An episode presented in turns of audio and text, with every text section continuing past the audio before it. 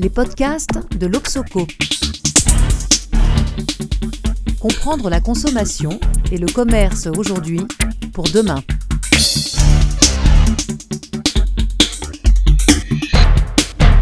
Bonjour, aujourd'hui c'est Philippe Moati au micro. Bienvenue sur les podcasts de l'Obsoco, Société Consommation. Et aujourd'hui nous recevons Emery Jacquia. Bonjour. Bonjour Emery Jacquia, vous êtes diplômé d'HEC. Vous avez, eh oui, vous avez démarré votre carrière avec la création de Matelsom en 1995, si mes, renseignements sont exacts. C'est sans doute, euh, ça, a été sans doute le premier site de vente de matelas en ligne, oui Certainement, tout à fait. Et, euh, et ça, c'était avant de reprendre la, la Camif en, en 2008, euh, après sa mise en liquidation. Donc la CAMIF, rappelons-le, ça signifie à l'origine, c'est-à-dire en 1947, coopérative de consommation des adhérents de la mutuelle d'assurance des instituteurs de France. Donc vous avez reconnu qu'en fait, c'était une émanation de la MAIF, hein, et c'est donc une structure qui relevait de l'économie sociale. Euh, mmh. voilà. Alors, ma, première question sera de vous demander, euh, dix ans plus tard ou presque, euh, vous avez relancé la marque. Comment va la Camif La Camif va très bien, ah bah dix ans plus tard. je crois qu'en 2009, quand on a relancé, on a fait quelques bons choix.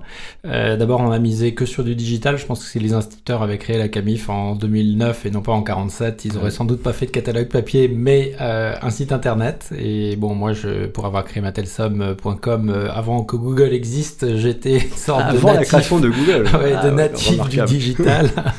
et donc j'étais convaincu que c'était un média euh, d'avenir, en plus assez riche, où on peut passer beaucoup d'informations, et de l'information on en avait, parce qu'en fait on a fait aussi le choix de recentrer la Camif sur l'équipement de la maison, son métier historique, mais euh, avec un parti pris très fort sur la qualité des produits, sur la fabrication française et sur le développement durable.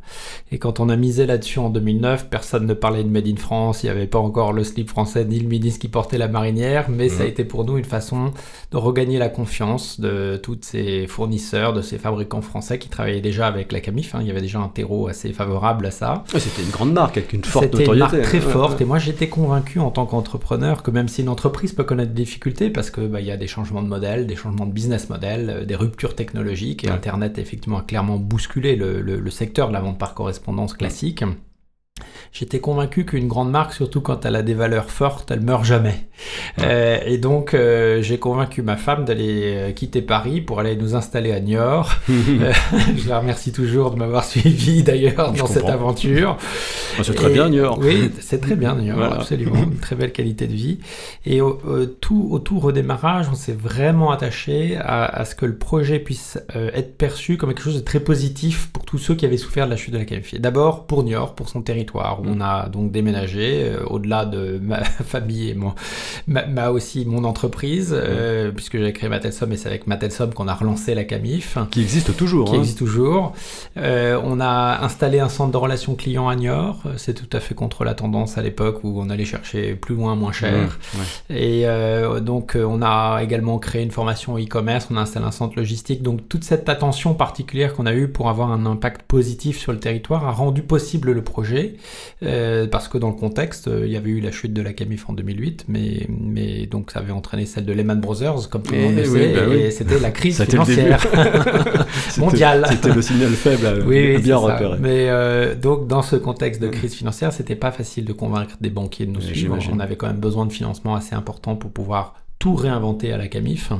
Et dans le contexte, si on a réussi à convaincre des financiers de nous suivre, c'est qu'on a eu de soutien des acteurs de la région, de la communauté d'Aglo qui ont garanti 95% de nos emprunts bancaires. Et s'ils l'ont fait, c'est uniquement parce qu'ils ont compris que le projet s'inscrivait à Niort et aurait une dynamique positive pour le territoire on y a recréé 170 emplois. Mais dynamique pour l'entreprise aussi, aujourd'hui, c'est donner quelques chiffres, le chiffre d'affaires euh, La Camif aujourd'hui, c'est 40 millions d'euros de chiffre d'affaires. Cette année, ça va faire 10% euh, de croissance. Donc, vous voyez, on reste dans une dynamique qui est quand même très positive. Euh, et surtout, c'est un impact sur les enjeux de société, sur la consommation responsable, sur... le made in France, sur le durable. Oui, mais pour, pour avoir cet impact positif, il faut encore durer. Absolument. Et donc, j'ai vu sur société.com qui, qui donne les chiffres 2017, il y avait encore un 1,8 million de pertes. On en est où aujourd'hui? Bah, On est à l'équilibre. En fait, on a retrouvé euh, de la performance euh, économique, puisqu'en 2013, on a retrouvé un, un EBITDA positif. Et puis en 2014, 15 et 16, on était euh, en résultat net positif. Donc, on a réussi à montrer que le modèle était rentable. Et après, on est rentré dans une phase de, de croissance, puisqu'en fait, au-delà de, de, faire la conquête, la reconquête des clients historiques de la Camif, il nous a semblé important à un moment donné d'accélérer sur le développement et d'aller chercher des nouveaux consommateurs. Parce qu'on était convaincu que ce qu'on avait fait les 4-5 premières années, qui était vraiment euh, intéressant, parce qu'on a euh, rebâti une proposition de valeur très, très différenciante de, de, ce qui se fait euh, à, par ailleurs hein, dans, le, dans, le, secteur de l'équipement de la maison, en misant justement sur le local, sur le durable, en ayant une attention à, à rechercher le plus près possible des produits de meilleure qualité, ce que fait à peu près, c'est l'inverse de ce qu'on fait toute la grande distrib qui a été chercher toujours de plus en plus loin des produits de moins en moins chers. Et on était assez convaincu que cette proposition de valeur, si elle, elle, était intéressante pour les clients historiques de la Camif, avec qui on a pu repartir et retrouver une boîte équilibre, à l'équilibre, même positif, euh, c'est que c'était quelque chose qui intéresserait les consommateurs. Euh, de pouvoir s'inscrire dans une consommation peut-être... Consommer moins mais consommer mieux, une consommation plus responsable. Et, du coup, on a levé des fonds en 2013 et on a accéléré sur l'acquisition la, de nouveaux clients. Aujourd'hui, trois quarts de nos clients ne sont pas les anciens de la Camif, mais ah c'est des nouveaux consommateurs, vraiment en quête de sens, qui veulent redonner du sens à leur achat, qui veulent tout savoir sur d'où ça vient, comment c'est fabriqué, par qui c'est fabriqué. Et donc cette dynamique-là, bah, elle coûte quand vous allez chercher les parts de marché, forcément, ça coûte un peu d'argent. Mais euh, là, c'est sur, sur un marché qui est, qui est difficile, comment se porte le marché de l'équipement de maison Est-ce qu'il profite de la reprise du pouvoir d'achat, par euh, exemple Le marché de l'équipement à la maison, c'est un marché qui fait à peu près 10 milliards d'euros par an, donc c'est un gros marché euh, qui est plutôt en légère décroissance euh, et qui subit deux révolutions, deux tendances de fond assez importantes. D'abord la digitalisation, la mmh. révolution digitale qui touche tous les acteurs du retail. donc c'est pas évident pour ceux qui n'ont pas pris le virage de, de, de, pouvoir. Y a, y a on peut aujourd'hui dire qu'il y a sans doute trop de mètres carrés en France dans le retail de l'équipement de la maison, euh, d'où les difficultés de certains très gros acteurs, hein, euh, comme Conforama, hein, pour ne pas les citer, mais c'est public. donc, euh, voilà. et puis la deuxième révolution qui est en train de vraiment de naître, et on le ressent très fortement, et ce point d'inflexion, peut-être c'est l'année dernière, mais oui, c'est tout, tout récent, c'est la révolution du durable, avec des consommateurs qui ont fait le lien entre la crise euh, la crise majeure que l'humanité a devant elle, une crise de la biodiversité, une crise du climat, euh, une crise sociale et des crises sociales qui sont associées à tout ça, et le, lien que font les citoyens entre cette crise et nos modes de consommation et de production. Et, et ça, vous pensez que c'est de nature à pouvoir endiguer la, la formidable progression d'Amazon sur le marché du e-commerce?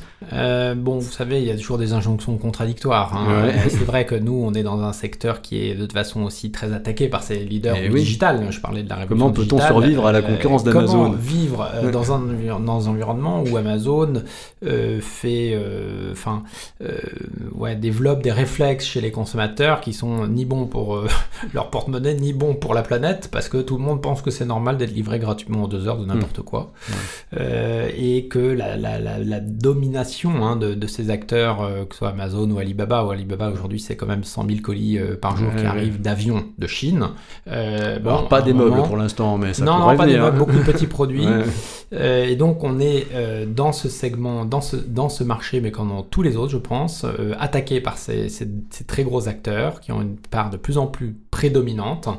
Et nous, on pense que la, la façon de survivre dans cette environnement euh, hyper concurrentiel, c'est justement d'apporter, une proposition de valeur très différente. Et, le positionnement de la CAMIF, c'est de miser sur la consommation responsable. Alors parlons-en. Et sur des consommateurs qui vont peut-être faire des arbitrages euh, différemment et peut-être se détourner de ces gros acteurs dont vous, que vous évoquez. Oui, surtout que les consommateurs sont pluriels, il y a sans doute au moins un segment qui euh, ne se reconnaît pas dans ce genre de proposition de valeur. Alors, euh, dites-moi, euh, entreprise responsable, effectivement, vous ne montrez pas de blanche en la matière, puisque vous êtes une entreprise à, mission, en fait, vous l'avez même été avant, avant la lettre, hein, si mes renseignements sont, sont, exacts, vous êtes donné une raison d'être, que vous allez nous rappeler, et vous êtes même une entreprise Bicorp. Alors, va falloir nous expliquer tout ça. Alors, commençons par la raison d'être, c'est quoi? Ben, En fait, en 2013-2014, quand on s'est posé la question d'aller chercher des nouveaux clients, on s'est aussi posé la question de quelle était notre raison d'être. Et on s'est dit, avant d'aller chercher de nouveaux consommateurs qui ne nous connaissent pas nécessairement, il faut qu'on sache pourquoi on est là. Mmh. Qu'est-ce qu'apporte la, la, Camif sur son marché Et alors Et euh, qu'est-ce qui serait fondamentalement différent sur le marché si on n'existait pas Et qu'est-ce qui serait fondamentalement différent sur le marché si tous les acteurs de la grande distribution adoptaient les bonnes pratiques de la Camif Par exemple, on pourrait recréer 20 000 emplois en France dans l'équipement de la maison. On pourrait aussi ah éviter beaucoup de porte-containers qui arrivent avec beaucoup de meubles qu'on a chez nous de très loin. Et ça, euh, bah, euh, ça permettrait de résoudre une partie de l'équation, puisque vous savez que 50% de notre bilan carbone à titre personnel, pour, pour les 11 tonnes par an que, que chaque Français émet de, de, CO2, il y en a la moitié qui sont liées à nos importations. Donc, eh relocaliser une partie de nos achats, c'est aussi une façon de répondre. Et donc, cette question nous a habité, et puis on a collaboré avec l'école des mines, on a fait une rencontre avec les euh, Blanche Segrestin, Armand Actuel, qui avaient pas mal théorisé sur la société à objet social étendu, et euh, ils nous ont euh, convaincus de, nous, de, de, faire un peu le cas d'école de l'école des mines, et donc avec une autre entreprise qui s'appelle Nutriset, on a un peu suivi le, le chemin de ces, ces chercheurs.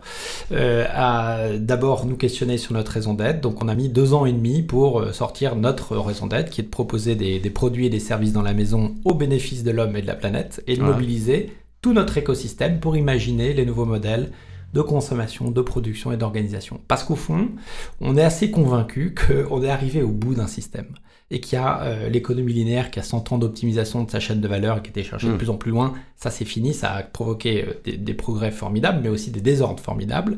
Et qu'aujourd'hui, il y a une nouvelle économie à inventer, peut-être plus circulaire, plus locale et plus inclusive. Et ça, c'est notre projet euh, à la Camif dans notre secteur, dans celui de l'équipement de la maison. Alors, le rapport avec Bicorp? Alors, très vite aussi, on s'est dit, si on est une, une, entreprise avec un impact positif sur des enjeux qui ne sont pas qui sont extra-financiers, qui ne sont pas uniquement mmh. faire du profit et le partager entre actionnaires, alors il faut pouvoir être capable aussi de mesurer notre impact. Et donc euh, c'est à ce moment-là qu'on a cherché des référentiels qui nous permettraient d'évaluer les enjeux sociaux, environnementaux et notre impact positif sur ces enjeux-là. On a choisi le référentiel Bicorp parce qu'il est très complet. Hein. c'est en termes de performance extra-financière, ça analyse tout, les enjeux sociaux, sociétaux, environnementaux et vos relations avec vos parties prenantes. Il y a 200 questions dans le questionnaire Bicorp, c'est très intéressant. Pour être labellisé Bicorp, il faut avoir moins de 80 points sur 200 et c'est vraiment pas simple. Et mais c'est contraignant au quotidien, ça ne va pas heurter la logique de l'entreprise, de son efficacité, de sa euh, performance En fait, ça invite à re-questionner les choix qu'on peut faire euh, chacun dans l'entreprise au quotidien et on s'aperçoit qu'avec des choix simples, on peut euh, donner plus d'impact et rendre l'entreprise plus contributive. Par exemple, euh, il y a quelques questions moi qui m'ont marqué dans le questionnaire Bicorp. C'est une, c'est quelle est la part de vos, de vos fournisseurs dans un rayon de moins de 322 km parce que ça fait 200, 322. Oui, ça fait 200 miles. Ah, d'accord. Ça fait quand même avoir des Américains à la base. bon, ça questionne sur finalement quand on a un, fournisseur à aller chercher, quelle que soit euh, euh, son activité, que ce soit pour faire de l'hébergement de, nos serveurs, par exemple, bah, on va aller localiser ça le plus près possible de New York. C'est ce que vous indiquez en plus sur votre site. Hein, et, évidemment, pour les fabricants, on indique sur le site, ça d'ailleurs mm. été une des premières innovations qu'on a lancées sur camif.fr, de, redonner le pouvoir aux consommateurs, de choisir en fonction de critères géographiques, mais aussi sociaux et environnementaux. Donc, vous pouvez chercher par pays, par région, par département, euh, et aussi sur des critères, euh, si vous cherchez un lit, par exemple, qui est fabriqué par un, un centre de réinsertion par le travail de personnes handicapées, vous pouvez trouver ça sur le site de la Capif. Et ça, c'est unique. Bon, donc, vous êtes une entreprise positionnée sur la responsabilité. On, est une entreprise qui pense euh, fondamentalement qu'en ayant un impact positif pour la société, sur des enjeux, nous, l'enjeu principal, euh, c'est le, 12e ODD d'ailleurs, hein, c'est la consommation et la production responsable, et, eh bien, euh, c'est un levier de performance, c'est un levier d'innovation et c'est aussi un levier d'engagement pour nos collaborateurs. Très bien. Alors, moi, j'ai une question sur la gouvernance cette entreprise. C'est une entreprise capitaliste ordinaire. Qui sont les actionnaires? Euh, On n'est plus dans une coopérative Non, on n'est plus dans une coopérative. Donc, on est une société anonyme simplifiée, euh, avec, en termes de gouvernance, euh, une gouvernance assez classique. Au fond, on a un conseil d'administration de, de, hein, avec les principaux actionnaires et des administrateurs extérieurs. On a également, à l'intérieur de l'entreprise, qu'on appelle un polygone, qui est une sorte de. avec les dix, qui réunit les dix principaux managers de l'entreprise qui est là pour euh, faire en sorte que l'entreprise euh, se développe conformément à, ses, plans et à ses voilà. Et on a également mis en place un comité de mission qu'on a appelé chez nous la cellulose, la cellule à l'objet social étendu. Ah. et euh, qui a vocation d'évaluer l'entreprise au regard de sa performance, justement au regard de ses engagements, puisque cette mission qu'on a définie, on l'a traduite en cinq engagements. Le premier, c'est euh, par exemple sensibiliser les consommateurs autour de la consommation responsable et leur donner les moyens de s'inscrire dans cette consommation mmh. responsable. Le deuxième, c'est faire de l'économie circulaire notre standard, un, engagement très fort qui nous aujourd'hui qui nous invite à revisiter l'ensemble de notre offre. Le troisième, c'est euh, dynamiser l'emploi sur les territoires et favoriser l'insertion. Et donc pour chacun de ces engagements-là, on va, euh, et c'était le rôle de, la, de la, cellulose, euh, définir des objectifs, définir des, référentiels d'évaluation. Euh, par exemple, on a dû aller chercher une étude qui n'était pas dans, le label Bicorp, hein, qui n'était pas mmh. dans le référentiel Bicorp, pour évaluer notre impact positif sur les enjeux sociaux. et on a pu mesurer notre, notre empreinte sociale. Donc on sait qu'aujourd'hui, pour un emploi à la CAMIF, on soutient directement 14 emplois en France. Et cet effet multiplicateur de 14, c'est énorme. Euh, et c'est effectivement lié à euh, notre engagement de favoriser le local dans tout ce que l'on fait. Mais, euh, mais juste une petite question. Pourquoi, du coup, n'être pas allé au bout du raisonnement et de cette logique et de, renouer avec le statut de coopérative? Alors, soit de coopérative de consommateurs, soit de coopérative de avec, avec les salariés.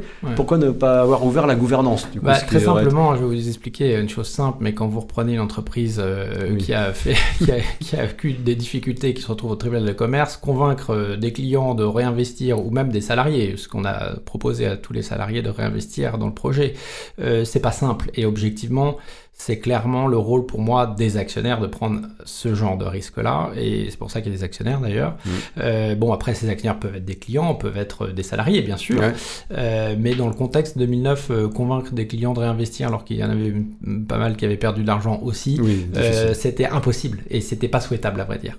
Donc je pense que c'était clairement le rôle, il n'y avait pas beaucoup de monde pour, pour reprendre la CAMIF, et, il fallait un entrepreneur un peu fou pour, pour se décider d'aller dans ce type de projet-là. Et aujourd'hui, la société à mission, telle qu'elle est définie dans le pacte, hein, et, qu'on a, donc, on a sur lequel, chemin sur lequel nous avons euh, bah, progressé depuis 2013, parce qu'on a formulé notre, notre mission, on l'a inscrite dans nos statuts. Eh C'est quand même bien particulier parce que ça, ça veut dire beaucoup sur l'engagement des actionnaires, non pas de maximiser le profit et de faire, faire que l'entreprise ou la société soit une sorte de boîte à partager le profit, mais au contraire d'agir dans l'intérêt de la mission de l'entreprise qui a un impact social et environnemental positif. Et donc de mettre au même niveau les enjeux socio-environnementaux que les enjeux économiques et financiers, ça c'est un engagement très fort. Donc c'est effectivement ce qui est repris dans le loi Pacte.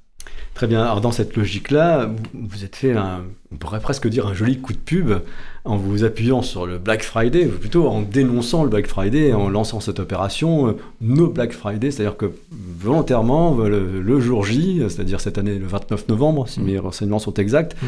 vous fermez votre site carrément. Euh, vous pouvez nous expliquer un peu le, Qu'est-ce qui est à la, racine de cette démarche Ce sera la troisième année qu'on le fait, consécutive. On a démarré en 2017. Quand euh, deux semaines avant le Black Friday, j'ai annoncé à mes actionnaires qu'on allait euh, fermer euh, le, site le jour du Black Friday. Il est fou celui-là. Le meilleur jour du e-commerce en France. Bah Ils m'ont vraiment pris pour un fou. Et, je leur ai argumenté les choses suivantes. On venait de finir le, travail sur la mission. On avait d'ailleurs inscrit dans nos statuts le 17 novembre 2017 la, la mission. Et je dis comment une entreprise qui a dans ses statuts la mission de défendre une consommation responsable peut faire le Black Friday. C'est juste pas possible. Pourquoi? Parce que nous, on, défend un modèle où on consomme de manière plus responsable, on consomme moins et on consomme mieux. Oui, mais euh, consommer moins cher, c'est aussi consommer mieux, non? Oui, alors le problème du Black Friday, c'est que tout le monde s'y met et tout le monde vous, vous, vous, enjoint à acheter absolument cette semaine-là ou ce jour-là, parce que même plus un jour, c'est une semaine. Une semaine, on a le temps de réfléchir. Euh, donc on est tous matraqués euh, de partout et donc nous, on a pensé que c'est bien qu'il y ait une voix différente qui s'élève pour dire bon, vous n'êtes pas obligé d'acheter ce jour-là. Et peut-être que vous pouvez retrouver de la maîtrise sur votre pouvoir d'achat en consommant moins, mais en consommant mieux. Oui. Donc, c'est ce qu'on a invité nos clients à faire et nos collaborateurs aussi, pour montrer aussi les alternatives positives à la surconsommation. Mais je vous entends parfaitement. Mais deux, remarques. D'abord, est-ce qu'on peut vraiment se soustraire à cette surenchère promotionnelle quand, quand tout le secteur fonctionne comme ça, comme toute la consommation fonctionne comme ça, au point que les consommateurs sont un peu euh, drogués à, la promo. Euh, et puis, et, j'ai envie de fournir la réponse à la question que je viens de vous poser, parce que j'ai l'impression que vous-même, vous n'y arrivez pas en réalité. en dépit de ce que vous venez de dire, je suis allé visiter votre site. Il y a quand même en ce moment une offre de déstockage, des offres de déstockage affichées hein, sur le site jusqu'à moins 70%. Et j'ai trouvé un aspirateur Reventa à moins 50%, un matelas de Dolopilo à moins 60%. Il y a un onglet bonnes affaires avec des remises à moins 20, moins 40, moins 60.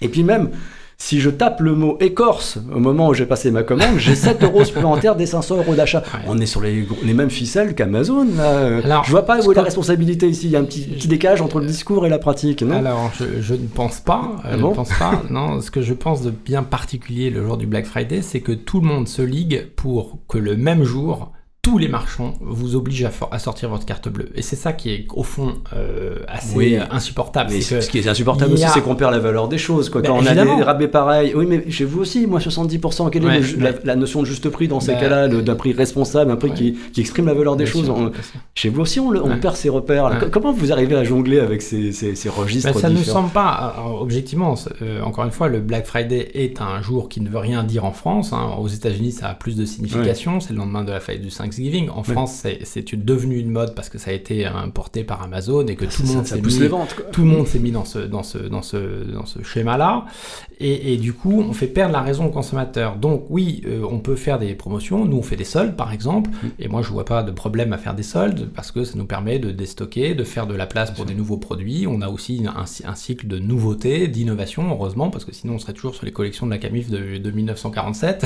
ça poserait un petit problème en termes d'adaptation bah, ça revient, ça revient. au marché. Ouais, c'est que de nouveau tendance. on a aussi des fournisseurs qui eux-mêmes ont besoin de déstocker. Euh, vous parlez de Reventa, bah oui, euh, ils changent Donc quand on change l'aspirateur, bah, on a le droit à avoir des, accès à des prix et du coup on en fait profiter à nos, à nos clients. Mais on ne n'utilise pas euh, cette espèce de, mécanique du Black Friday où tout le monde va faire la même chose en même temps et où souvent les prix sont constitués pour l'opération du Black Friday, pour voilà parce que c'est le Black Friday. Et donc c'est ce qu'on dénonce. Alors je me permets de vous titiller une dernière fois.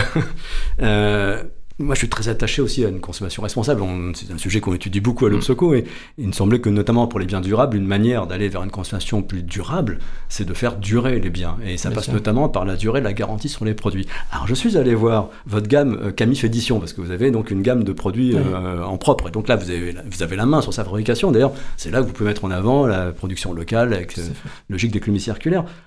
Pourquoi la garantie sur vos produits n'est limitée qu'à deux ans? J'ai même tombé sur un buffet, le buffet de Nathan, garantie mm. un an, ce qui est hors la loi, puisque la loi c'est deux ans. Mm. comment bah. c'est-il que du coup vous n'êtes pas mieux dix ans sur la durée de vie des produits? Il faudra qu'on révise ça, euh, parce qu'on a des produits qui sont sur certains euh, garantis 10 ans, on en a d'autres qui sont garantis plus, euh, des plans de chat par exemple, qui sont fabriqués à Niort, le plan de chat Eno, où on est garanti à vie par exemple.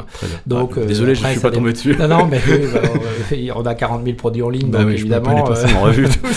mais euh, euh, mais vous avez raison, euh, notre, notre engagement, c'est celui de la qualité. Et donc, euh, c'est ce que d'ailleurs aiment les clients, et c'est pourquoi les clients de la Camif vont sur les sites de la Camif, c'est parce qu'ils savent qu'ils vont y trouver des produits de qualité. Après, les garanties, elles peuvent être aussi liées contractuellement à nos engagements avec nos propres fournisseurs, et il y a des fournisseurs qui ne seront pas capables de s'engager sur une garantie à vie ou une garantie 10 ans. Quand on travaille avec le groupe SEB, par exemple, parler de Reventa tout à l'heure, bah là, on a des pièces garanties, enfin des pièces détachées qui sont maintenues en stock pendant 10 ans, c'est affiché, c'est même un critère de choix sur le site de la Camif. Donc euh, voilà, on peut toujours trouver des, contre-exemples et, je regarderai ce cas que, vous évoquez. oh, je n'ai pas cherché longtemps. Hein, je non, non, mais je, regarderai avec le fournisseur pourquoi on ne peut pas faire mieux, euh, mais euh, parce qu'on peut toujours faire mieux de toute façon. Au, moins faire, on faire pas, le, le délai légal. On, a beau être la Camif, on n'est pas parfait et on a plein de choses sur lesquelles bon, on peut alors, finissons sur une note positive. Comment vous voyez la Camif dans 10 ans?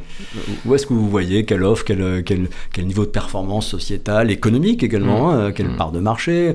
Est-ce que vous aurez euh, surmonté le monstre Amazon? Comment vous voyez la hmm. Camille dans 10 ans? Alors, euh, on sera à la moitié de notre objectif de dépasser Ikea en 2040. Euh, donc, vous voulez dépasser Ikea en 2040 Oui.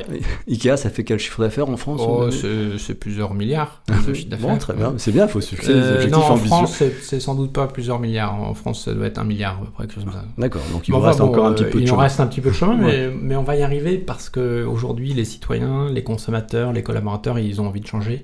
Et moi, quand je regarde mes enfants, je suis pas sûr qu'ils ont envie de passer un week-end à plaisir, quoi. Donc, à s'enfermer dans un magasin et à faire le tour. Donc, je pense qu'il va avoir des révolutions et qu'elles vont aller assez vite. Et que des acteurs qui sont positionnés sur le durable, sur le digital, c'est des acteurs qui auront vraisemblablement euh, plus de chances de réussir que les autres et nous on, œuvre à ce que on, puisse euh, grossir parce qu'en grossissant on va aussi démultiplier l'impact positif sur les enjeux socio-environnementaux, sur le Made in France, sur le durable.